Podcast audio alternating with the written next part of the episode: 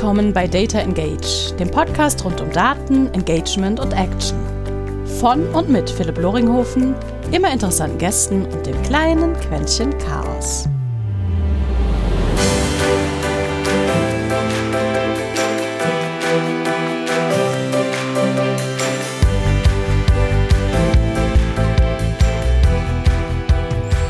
Und herzlich willkommen zu einer weiteren Episode eines kleinen Podcastes, der sich um Daten dreht, der was mit Marketing zu tun hat, aber am Ende des Tages immer die Kommunikation und einfach cooles Engagement mit Gästen zu tun. Willkommen bei Data Engage und heute dabei habe ich einen Gast, der zum einen ganz spontan gerade einspringt und den ich zum anderen ich würde jetzt mal frech sagen, jetzt mal so über den Daumen gepeilt, dann auch erst eine Woche kenne. Heute dabei Franz, Franz Sauerstein, ich glaube, du hast um den Dreh fast genauso lange deine äh, ganze Digitalkarriere gemacht. Erstmal herzlichen Dank, dass du da bist.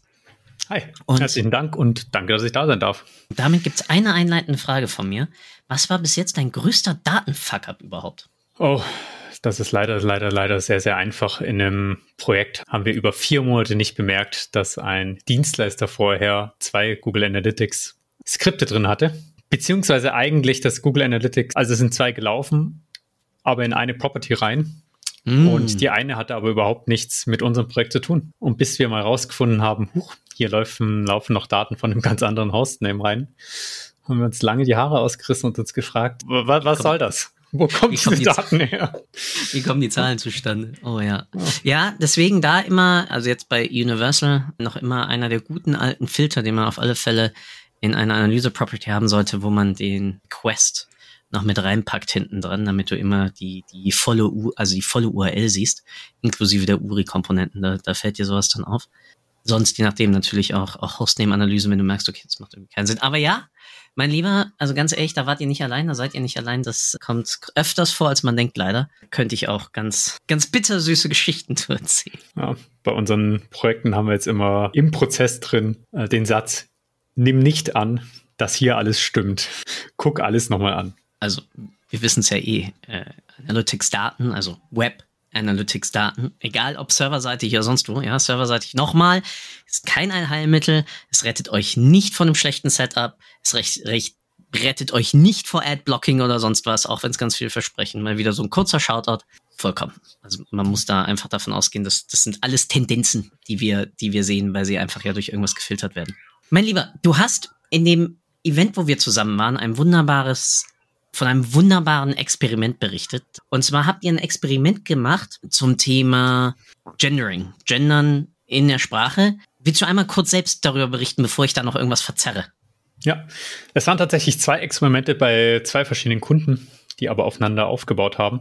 Situation war folgende, ähm, ist eine Spezialitätenbrauerei das ganze Marketing war sehr drauf getrimmt auf Männer, Männerabende, doch mal wieder mit Freunden zusammen grillen, sich mal wieder an den Tisch setzen und über Fußball schnacken, was weiß ich, schieß mich tot. Das hat bei den, bei der Werbemittel äh, auf den Plattformen angefangen, das ging auf den Landingpages genauso weiter, das ging genauso weiter in den E-Mail-Marketing. Sachen, die hinten drum waren. Der Test, den wir dann mal gemacht haben, kam eigentlich dadurch, dass mir aufgefallen ist, dass auf den Bildern von den Bierfesten, die es gibt, eigentlich doch auch mehr Frauen da sind, als wir eigentlich ansprechen mit dem Marketing, nämlich null. So, und dann äh, habe ich zur Geschäftsführung gesagt, wie wäre es denn, wenn wir das einfach mal austesten? Das hat tatsächlich Überzeugungsarbeit gebraucht, aber schlussendlich haben wir dann eben auf den Top-Landing-Pages der Biere einen AB-Test gestartet, haben dann die Texte und die Bilder entmannt sozusagen raus aus diesen typischen, hier für die Männer gibt es das starke Bier und für die Frauen gibt es das leichte Sauerkirschbier. Ja. Und siehe da, das funktioniert tatsächlich. Wenn man Leute anspricht äh, und Leute nicht aktiv sozusagen vor die Tür wirft, dann fühlt die sich angesprochen und fühlt sich irgendwie gewertschätzt. Wer hätte es gedacht? Komisch. Ähm, ja, komisch. Das hat sich tatsächlich auch finanziell gelohnt. Also die in den Warenkorbrate, also Produktdetailseite zu Add to Card, ist um 17 Prozent gestiegen. Also der Test war auch statistisch signifikant. Wir haben auf eine 80-prozentige Signifikanz gesetzt. Ähm, und haben dann den.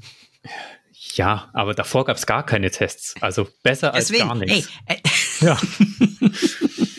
aber auch der Umsatz ist um 8% hoch. Ja gut, und es war das, das ist ja die, die harte Währung, also damit hast du ja. es ja. Umsatz ist um 8% hoch Was ich da noch ganz gern gemacht hätte, ist, äh, wie sich denn der Customer Lifetime Value geändert hätte. Aber ich gehe davon aus, dadurch, dass wir wahrscheinlich einfach eine neue Kundenzielgruppe angelacht haben, ist der wahrscheinlich nicht runtergegangen. Das, das glaube ich auch. Und so. auch, also sozusagen, wenn, dann hast du ja gesehen, Umsatz erstmal innerhalb der Testperiode ist nach oben gegangen. Das heißt, du ja. hast auf alle Fälle puffernde Effekte. Und wenn sich das jetzt weiterträgt, dann wird sich das höchstwahrscheinlich, weil du hast ja sozusagen damit ein neues Kundensegment auch aktiviert. Ähm, das heißt, du musst den CLV ja dann eh, also Customer Lifetime Value, Kundenwert, ja dann eh über die Einzelsegmente und ja nicht blendet, also in beiden sozusagen verschachtelt nehmen. Sau, saugeil. Also erst, erstes Statement, traumhaft, ja. Nicht Bauchgefühl, nicht Trala, sondern gesagt, weißt du was? Liebe Bierhersteller, wir testen das Ganze. Ja, aber da ist es, sagen wir mal, die sind oft weniger im Marketing und im Marketing testen. Ja. Es sind oftmals mehr Künstler, was vollkommen in Ordnung ist.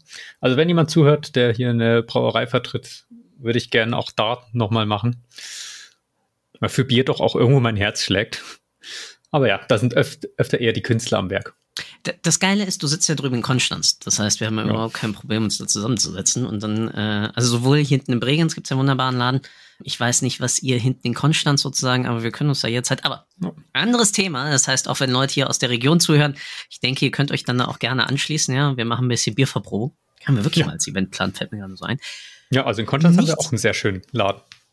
Ja, und es ist ja auch alles irgendwie nah. Aber darauf aufbauend, auf dem, was du gerade gesagt hast. Erstmal, wo kommt deiner Erfahrung nach, und du bist ja besonders tätig im E-Commerce-Bereich, dann eigentlich die Ideen für Tests her? Jetzt mal jenseits gerade einfach vom, vom, vom Gendering. Ist dein, ist es bei dir mehr Bauchgefühl und externe Inspiration? Oder ist es mehr, und da gibt es kein richtig oder falsch, ja? solange am Ende des Tages es ein Test wird und man Varianten vergleicht? Oder ist es qualitative und quantitative Daten aus dem Store, aus sozusagen Konkurrenzanalysen und Vergleiche? Ich versuche immer so viele Quellen für Ideen wie möglich anzuzapfen. Also klar, das eine ist, was machen denn andere? Konkurrenzanalyse, schauen, okay, was machen die denn hier schon? Bringt, funktioniert das für uns? Das ist natürlich äh, eine Sache. Das andere sind ähm, ja einfach auf der Datenbasis, wie bewegen sich denn die Besucher? Entweder sei es also nach Segment unterteilt zum Beispiel, wie, wie, unterscheiden sich denn die Leute, die tatsächlich sehr hohe Warenkörbe haben, zu Leuten, die sehr geringe Warenkörbe haben? Finden die etwas oder benutzen die diese Website auf irgendeine andere Art?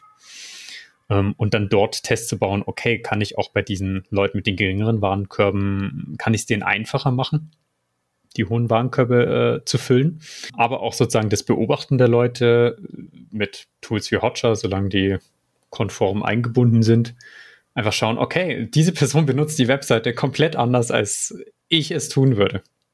Weil wir Marketer leben da dann doch selbst, ja, wir sind halt dann doch auch selbst in uns gefangen. Und dann, was ich auch extrem gerne mache, wo aber leider oft einfach wenig Zeit für budgetiert wird und was ich finde, ist unterschätzt, tatsächlich mit Kunden sprechen. Also die einfach mal anrufen und sagen, hey, du hast doch äh, vor vier, äh, du hast doch vor vier Tagen bei uns bestellt, gestern das Paket bekommen. Ich mache Marketing für das Unternehmen. Hast du eine halbe Stunde Zeit? Ich würde mich gerne ein bisschen mit dir unterhalten. Und dann einfach kann man mit welchem Framework machen, was man will. Jobs to be done ist da eins, das man leicht anpassen kann. Aber wie kam es eigentlich dazu, dass du schlussendlich dein, äh, dein Bedarf bei uns befriedigt hast. Was hast du dir alles angeguckt? Ähm, welche Ereignisse in deinem Leben äh, haben da stattgefunden? Was war dir wichtig? Welche Suchsysteme hast du benutzt? Da findet man dann auch viele Ideen und was auch oft unterschätzt wird, ist A, eigene und fremde Bewertungen mhm. und aber auch Support-Tickets. Ja. Und da findet man dann auch mal ganz spannende, äh, ganz spannende Sachen drin. Zum Beispiel bei einem Juwelieren-Conscience, den ich hier gerade äh, begleite ist gleichzeitig auch ein guter Freund von mir. Der hat immer wieder Anfragen bekommen über die Farbe von einem bestimmten Juwel, also einem bestimmten mhm. Schmuckstück, einem Tennisarmband. Und wir haben uns lange den Kopf gekratzt, warum fragen die Leute nach der Farbe? Das sieht man doch auf dem Video. Das ist, das ist äh, Weißgold mit Diamanten. Bis mal jemand in den Laden kam und auch nach der Farbe gefragt hat. Und dann kam es uns, es geht um den Kontrast zur Hautfarbe. Die Leute wollten wissen, wie das an den ihrem Arm aussieht.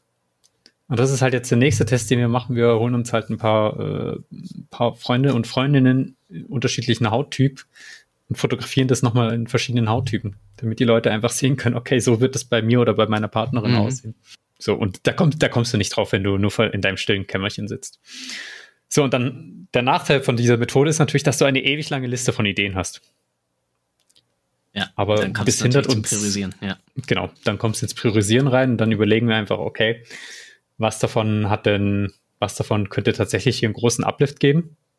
Wie hoch schätzen wir die Wahrscheinlichkeit ein? Das ist dann für mich der zweite Faktor. Und der dritte ist, okay, wie viel Ressourcen müssen wir da rein investieren? Schnell ein paar Bilder machen oder ein bisschen Text schreiben ist schnell gemacht. Irgendwie einen Riesentest zu machen, um sich den kompletten äh, After Sales umzubauen, ist der Erfahrung nach eher niedriger priorisiert.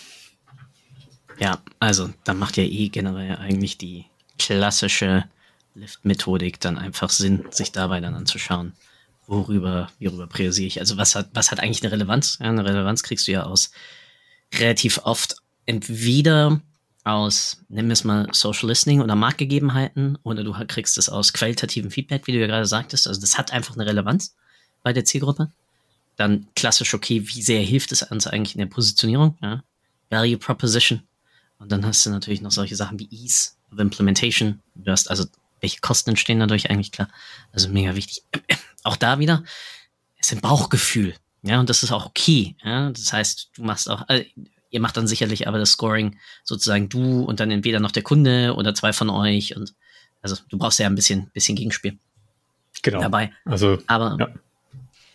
traumhaft, dass du Clayton Christensen ähm, Jobs to be done benannt hast. Ich bin sehr glücklich. Ähm ja, es ist, es ist halt das wichtigste, das geilste Beispiel noch immer bis heute ist, wenn du dir, wenn die Leute sich ein Milchshake bei der Fahrt zur Arbeit gekauft haben. Warum kaufen sie sich den? Ganz sicher nicht, weil sie Hunger hatten, sondern weil sie was zu tun brauchten.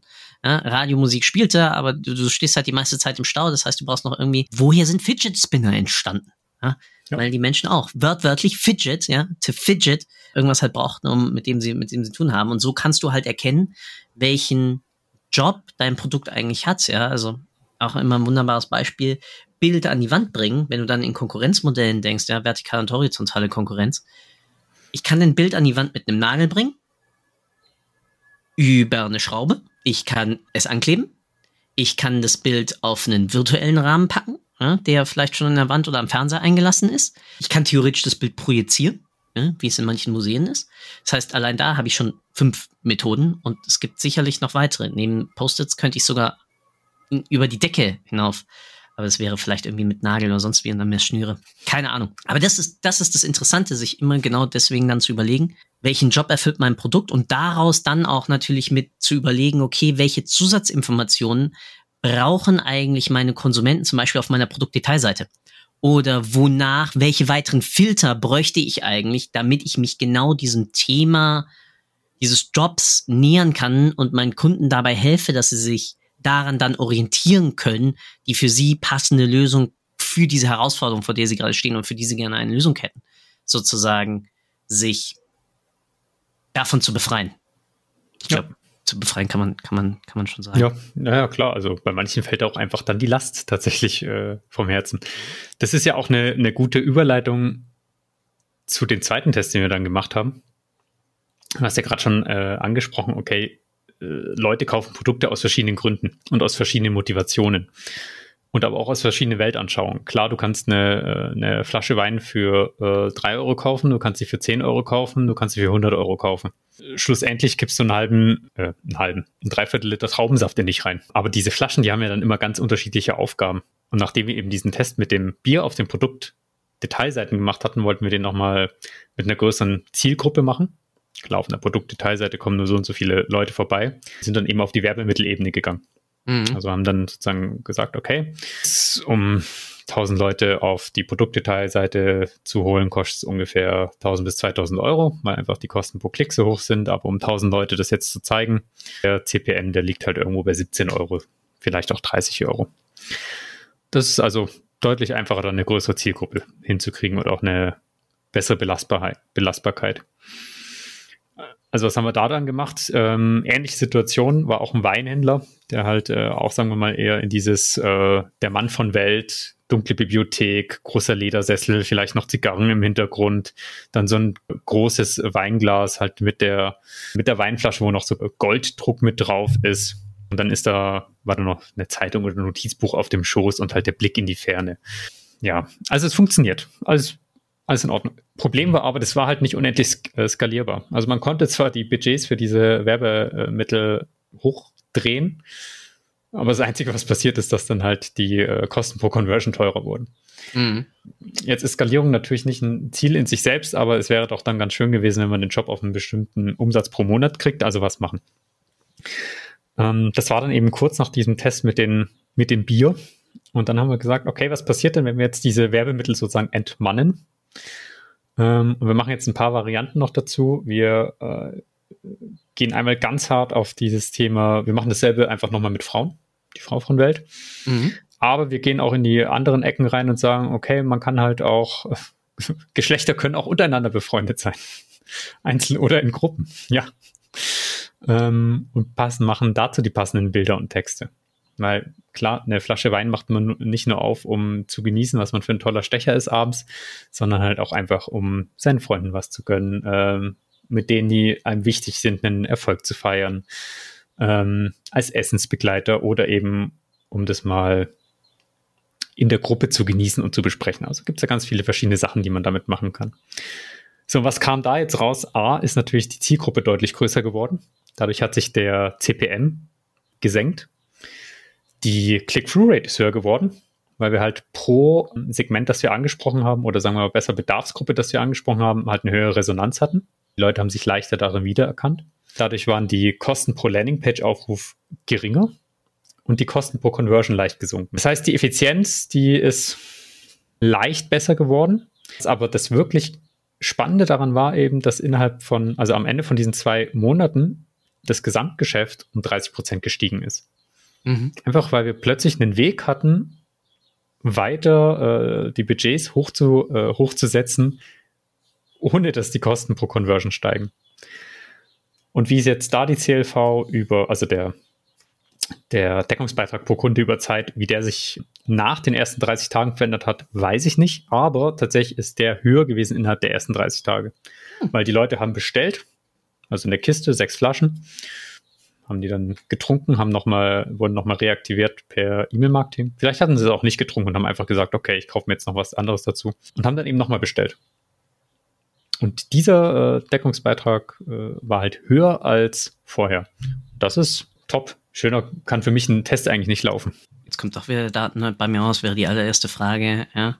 Wieder CLV-Betrachtung rein auf Segmente dann runtergebrochen, weil ihr das ja natürlich auch natürlich dann über in diesem Fall Last Click, aber ich glaube, in dem Segment kann man dann wunderbar auch von einer, von einer Last Click-Attribution ausgehen. Das ist ja noch immer Fast Moving Consumer Good trinke halt Ja, das ist eher ein Spontankauf. Ganz, ganz ja. genau. So, also nehme ich halt mit und dann habe ich da natürlich gewisse Preisgrenzen, die ich kenne und darüber kann man natürlich dann auch schön segmentieren aufbauen und das dann ja auch, wenn man ein bisschen fancy, kann ich natürlich dann auch wiederum im E-Mail und in Reactivation Campaigns oder Activation Campaigns hintenweg dann auch wiederum nutzen.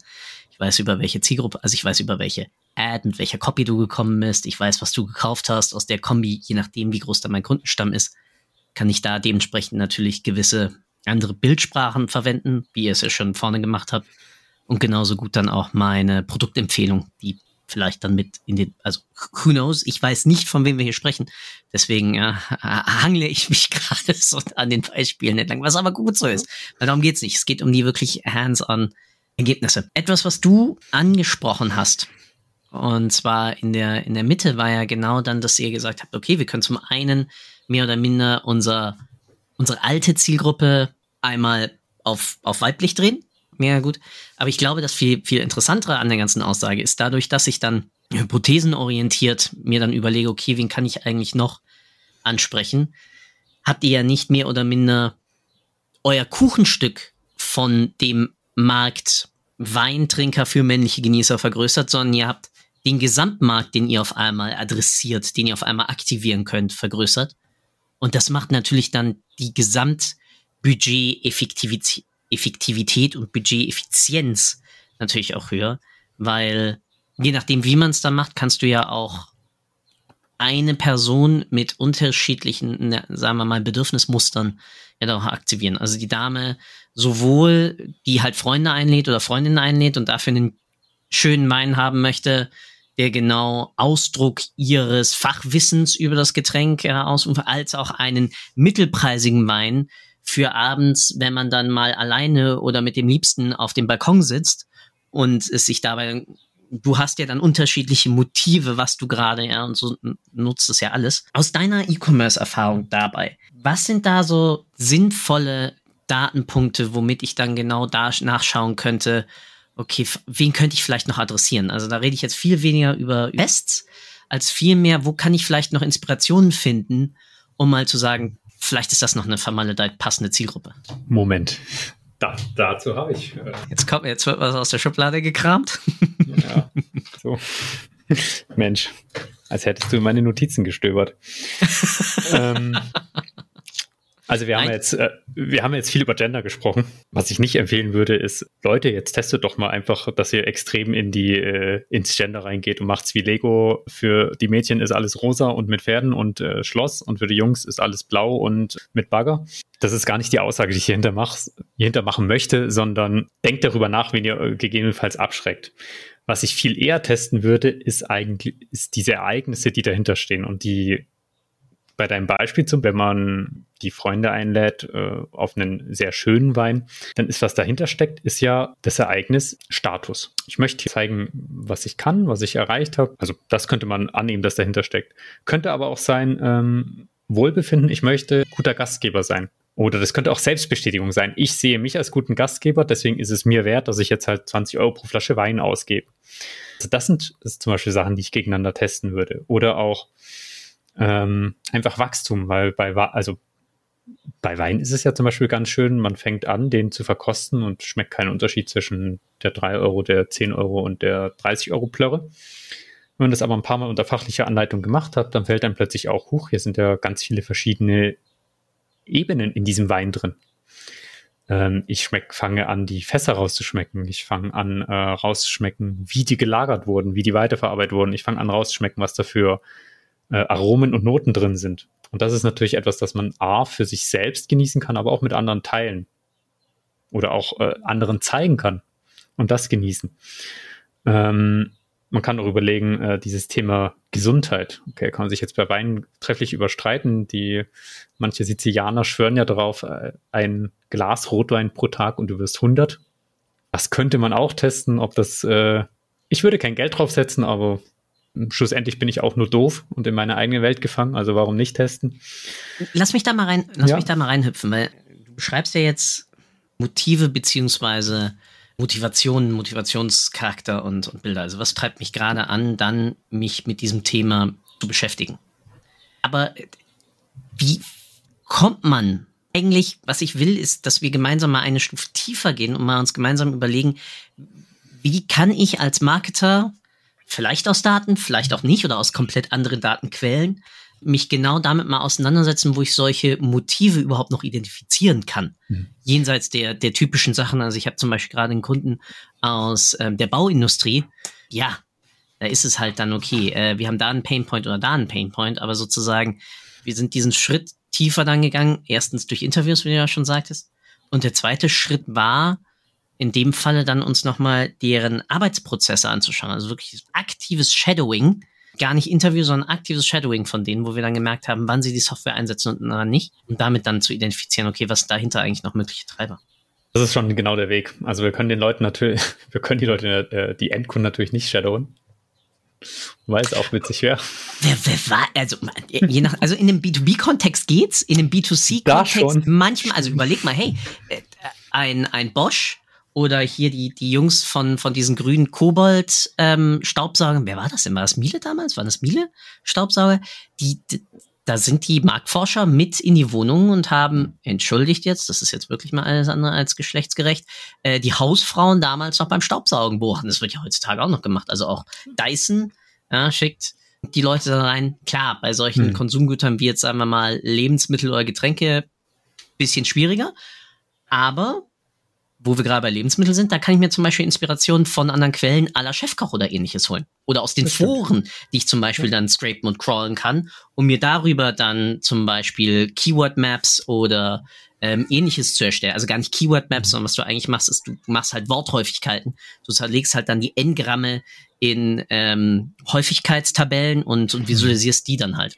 Dieses Qualitative kannst du machen. Ähm, das eine sind die Kundeninterviews, wie du gesagt hast. Das andere ist, du gehst zum äh, Kundeninterviews sind natürlich das eine, was du machen kannst. Ähm, das Schöne ist, in den Kundeninterviews findest du ja aber auch raus, wo treiben die Leute sich rum und wo diskutieren die. Also dann kommen so Sachen raus wie, ja, hier, es gibt hier eine Facebook-Gruppe, die heißt bliblablub, das ist ganz toll. Oder bei Chefkoch gibt es ein Unterforum, das ist ganz toll. Oder hier und da ist ein Unterforum oder es gibt hier ein Subreddit oder wie auch immer. Also es gibt oft Leute, ähm, also die meisten Leute, die sind irgendwie in so einer Art Forum unterwegs und gucken sich da um und es gibt einen kleinen Anteil Leute, die tatsächlich aktiv dort posten. Sobald man diese Foren gefunden hat, drauf stürzen. Du hast da jetzt einen quantitativen Ansatz äh, gesagt, okay, scrapen, Keyword-Häufigkeiten äh, bestimmen und so weiter ich würde, bevor ich das mache, mir die Zeit nehmen und durchgehen durch die beliebtesten Threads, würde ich mal die beliebtesten mit den meisten Beiträgen nehmen und dann auch noch die neuesten und dann würde ich mal noch die Suche bemühen und nach gewissen Keywords suchen. Also keine Ahnung, wenn ich nach, äh, nach Müller, äh, wenn ich Müller-Thurgau Weißwein vermarkten will, dann würde ich den mal in diesen, äh, in den Suchen reinschmeißen und einfach mal schauen, was schreiben die Leute denn darüber.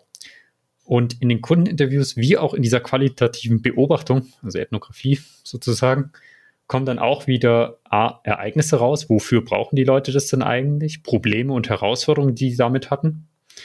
Ähm, die beschreiben ihre komplette Situation, also in welcher Situation ist dieses Ereignis aufgetaucht. Die beschreiben ihre Ängste und Risiken, die man natürlich auch alle benutzen kann, dann äh, für die Produktdetailseiten wie auch für die Werbemittel, ähm, wie auch für die gesamte Positionierung der Webseite. Und die beschreiben halt auch, das ist besonders spannend, was empfehlen die sich alle gegenseitig? Und dann hast du noch mal eine Datenquelle, okay, dann gucke ich doch mal bei dem Wettbewerber, ob der irgendwelche Bewertungen hat oder ich guck mal, guck mal in Foren, die über dieses Produkt oder diese, diese Dienstleistung oder was auch immer sich drehen, was dort so geschrieben wird. Ja. Also ein Wettbewerber für Bier ist zum Beispiel einfach Wein. Natürlich. Auch wenn man das, das erstmal nicht denkt. Doch, vollkommen. Also du landest dort ja einfach genau wieder bei schon vorhin angesprochen, Jobs to be done und einfach vertikal bzw. horizontal ein Konkurrenzsystem. Ähm, wie gesagt, Festmacher für, für irgendwelche Sachen oder ähm, Kameras. Ja, also man glaubt's nicht. Ja, einer der, der Hauptkonkurrenten von, von Webcams, auch während der Corona-Pandemie, waren nicht andere Webcams, sondern war das kleine Gerät in unseren Taschen, die ich ohne Probleme als eine wirklich gut funktionierende Webcam mit Tiefenerkennung und ähnlichem ja auch aktivieren kann. Klar, je nachdem, das geht dann ein bisschen auf den Akku, ja, aber es gab die mega großen Lieferengpässe und was ist da auf einmal wie bekloppt durch die Decke geschossen? Ähm, auf einmal die Install-Zahlen von ähm, CamDroid zum Beispiel, womit du aktiv deine, deine Cam aus deinem Handy auf einmal auf deinen Rechner streamen kannst. Klar, du hast einen kleinen Wi-Fi-Delay, jetzt ein bisschen zu technisch. Dazu ein ganz praktischer Tipp, apropos Foren, schnappt euch immer Quora, kann man damit nämlich wunderbar machen frech gesagt, eines der ältesten Foren auf diesem Planeten. Ähm, dass man, dass man, also, oder eines der aktivsten noch immer. Und wo man das anders machen kann. Und sonst schaut euch wirklich immer die, die Spezialthemen und Spezialforen an für eure, für eure Zielgruppen, weil da könnt ihr wunderbaren Wissensschatz, ja, wie, wie Franz gerade schon sagte, echt, echt abschützen.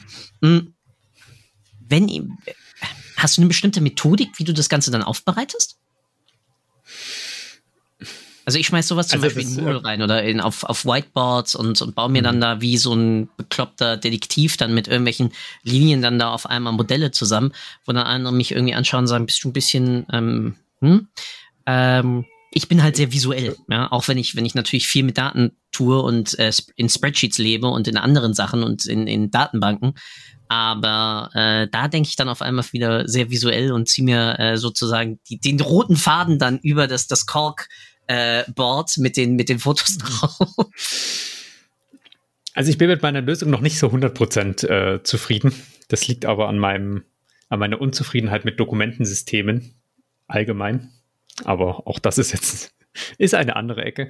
Äh, ich benutze zwei Sachen gleichzeitig. Zum einen benutze ich einfach ein, äh, ein Google Doc, das durchläuft.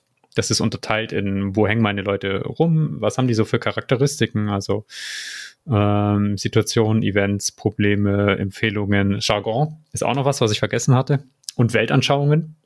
Also was ist den Leuten eigentlich wichtig? Sehr, sehr wichtig. Das ganze Thema Glaubenssätze ja. ist echt elementar wichtig, ja. ja. Was gibt es da für Muster drin? Äh, aus was für Ebenen betrachten die Leute denn eigentlich äh, mein Produkt? Was für Alleinstellungsmerkmale sagen die über mein Produkt? Und da sind dann auch die ganzen Transkripte der, der Kundeninterviews drin. Und dann ist unten nochmal so eine Zusammenfassung. Und jetzt gucke ich gerade auf so ein Dokument, das ich für einen Kunden gemacht habe. Und das ist alleine 169 Seiten lang. So, und da merkt man dann schon dieses, äh, das Problem, was dahinter steht. Ich kann damit super arbeiten. Ich lese mir das, setze mich damit Nachmittag hin und lese das durch. Und am Ende ist es so vom Text einfach in meinem Hirn und ich kann mich dann auch erinnern, okay, das war hier und da irgendwo. Das ist dann einmal da. Und die neuen Mitarbeiter bei dem Kunden, die lesen sich das tatsächlich auch größtenteils durch. Die haben so ein paar Sachen, wo es steht, okay, guck mal da rein, guck mal da rein, guck mal da rein, dann kennst du unsere Kunden ganz gut.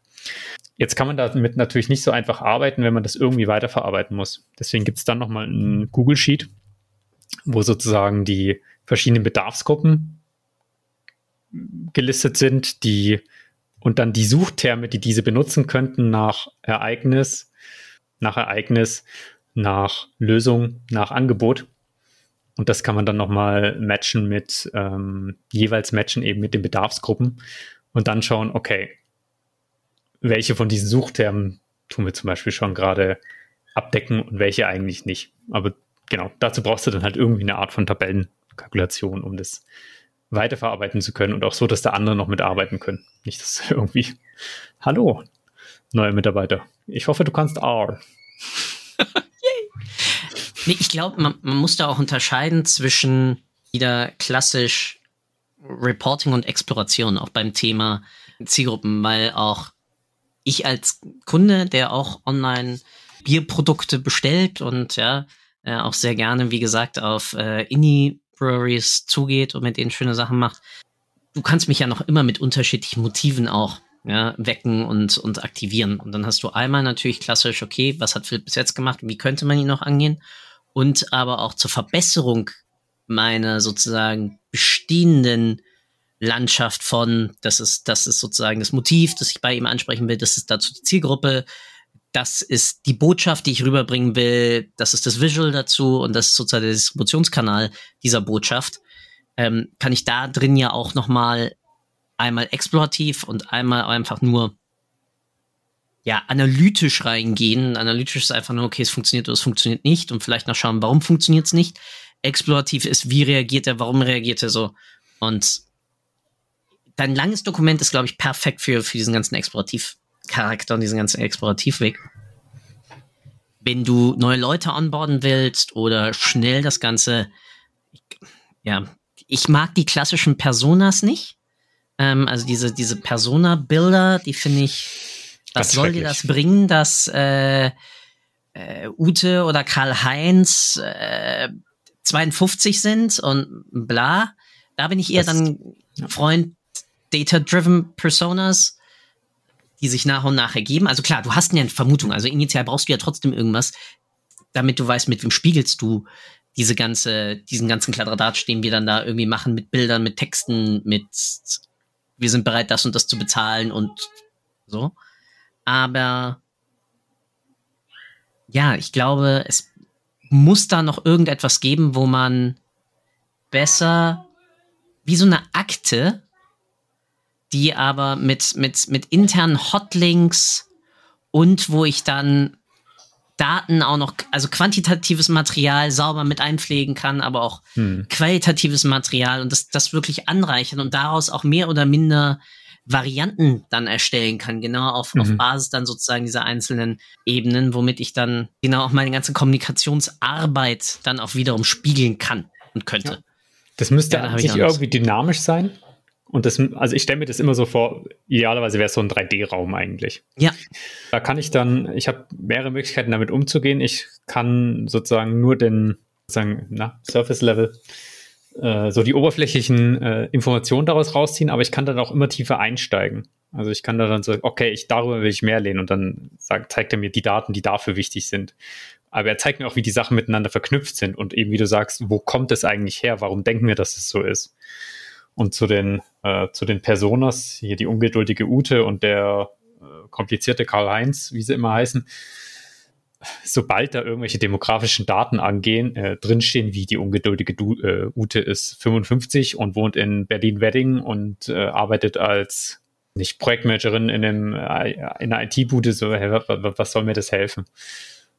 Also eine kann man oft einfach rausschmeißen und nur noch die psychografischen Sachen drin lassen. Also wie verhalten die sich, wie denken die über die Welt?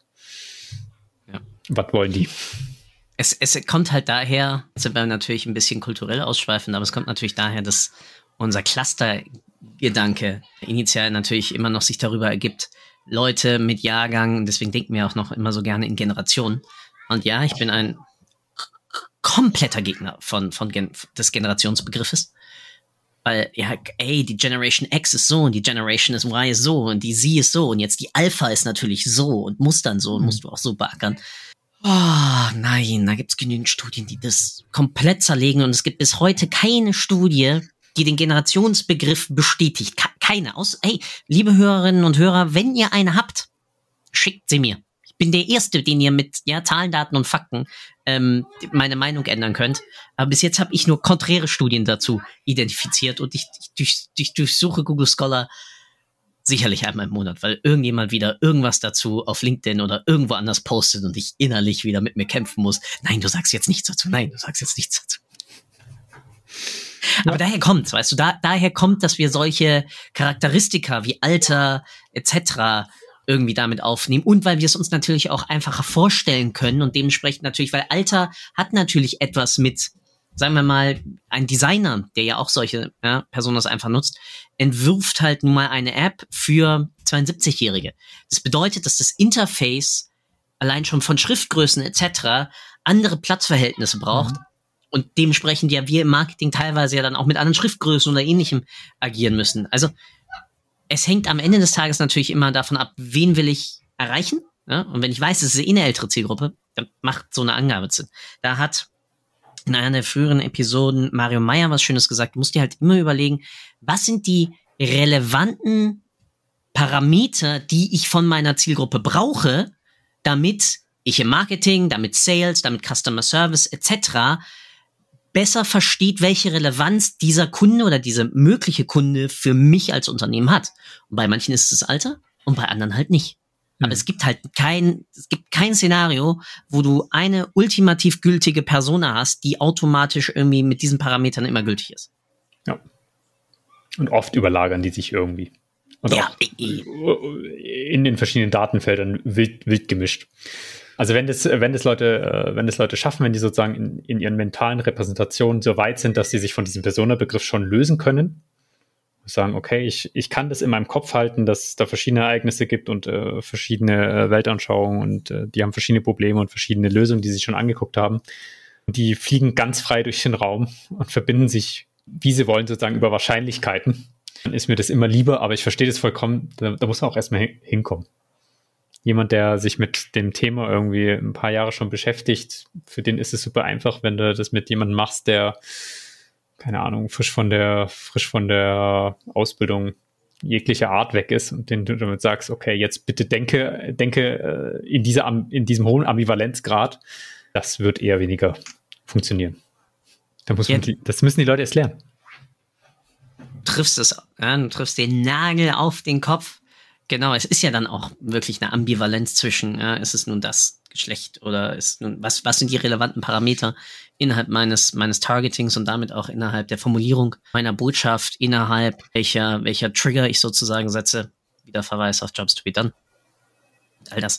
Mein Lieber, ich fand das ein wunderbares Schlusswort über das, worüber wir uns gerade unterhalten, nämlich genau, wie komme ich eigentlich auf Ideen, was ich entweder auf meiner Page oder in meinen Werbemitteln und damit auch natürlich Zielgruppe und ähnliches testen kann, ja, von jetzt neue Werbemittel bis hin zu komplett neuen Zielgruppen, Markt vergrößern, Anspruchsgruppe vergrößern, wo man ja andere immer sagen, nie Stich runter, nie Stich runter, Gegenbeispiel vergrößern.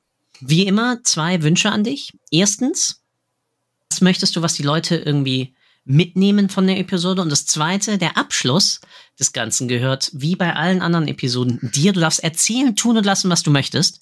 Ich schneide davon nichts weg. Es gibt nur eine Voraussetzung. Die kennen alle, die den Podcast auch schon andauernd hören, natürlich in- und auswendig. Du darfst mir nicht danken. Weil das ist meine Aufgabe, Abschluss dieser Episode. Ich danke dir, weil du hast gerade wieder deine kostbare Zeit investiert, um mich aufzuschlauen. Nicht nur mit coolen Experimenten, sondern äh, auch mal wieder mit im, im Ambivalenzdenken. Vielen, vielen Dank dafür. Und zufälligerweise wird daraus ja eine Podcast-Episode. Und damit bleibt mir nur noch eins zu sagen. Franz, vielen Dank für deine Zeit und the stage is yours. Herzlichen Dank, Philipp. Ach, verdammt, ich bin einfach zu freundlich. Nein, Leute, was ihr mitnehmen sollt, wenn ihr jetzt diesen Podcast gehört habt und auch hier äh, uns 45 Minuten zugehört habt, schaut doch mal, ob ihr tatsächlich mit dem Testen auf der Werbemittelebene anfangen könnt. Ähm, wir haben es zwischendurch schon mal gesagt, ähm, das muss nicht unbedingt Gender sein, aber versucht doch, äh, versucht doch die Ereignisse zu testen, die dahinter liegen, warum die Leute eigentlich schlussendlich euer Angebot kaufen sollen. Das Schöne ist, dass ihr natürlich damit die Welt ein bisschen freundlicher macht und auch ein bisschen weniger Müll in die äh, Welt posaunt, die niemand interessiert, sondern dass es auch einfach betriebswirtschaftlich enorm sinnvoll für euch ist. Und ihr werdet sehen, wahrscheinlich werden eure Kosten pro Conversion sinken. Und wenn ihr clever seid, dann äh, messt ihr auch einfach den Deckungsbeitrag pro Kunde mit und schaut euch das in zwei Laufzeiten gerne an. Ich mache gern 30 oder 60 Tage. Also wie hat sich der, ähm, der Deckungsbeitrag nach der Zeit entwickelt und wenn es ein bisschen länger läuft, äh, nach 180 Tagen und wenn ihr die Daten schon habt, sogar nach einem Jahr. Dann könnt ihr einfach viel bessere Entscheidungen darüber treffen, wo ihr eigentlich in welche Systeme Geld reinsteckt. Das können bezahlte äh, Suchsysteme sein, das können unbezahlte Systeme sein. Ähm, damit werdet ihr einfach bessere Entscheidungen treffen. Ich finde es super, wenn gerade E-Commerce-Marken, die unabhängig sind, gerade im Genussbereich, Wein, Bier, Kaffee, Schokolade, alles, was irgendwie das Leben schöner macht, aber nicht unbedingt, was man nicht unbedingt zum Leben braucht, wenn ich den Leuten helfen kann, von Amazon äh, und Co. wegzukommen. Amazon, Facebook, Instagram, Google, wir müssen denen nicht unser hart verdientes Geld in den Rachen schmeißen, nur damit wir auch einen Teil vom Kuchen abbekommen. Ich finde es gut, wenn wir die mitbenutzen, aber wenn wir es smarter machen, wenn wir uns diversifizieren, wenn wir die Marken untereinander verbinden und dann halt auch so schlussendlich weniger ja, Müll in Sachen Zeit, Aufmerksamkeit und Ressourcen produzieren. Und das war's von mir. Ich bin Franz Sauerstein aus Konstanz. Und ich danke dir nicht. Ich wünsche dir einen wunderschönen Tag und ciao, ciao. Mach's gut.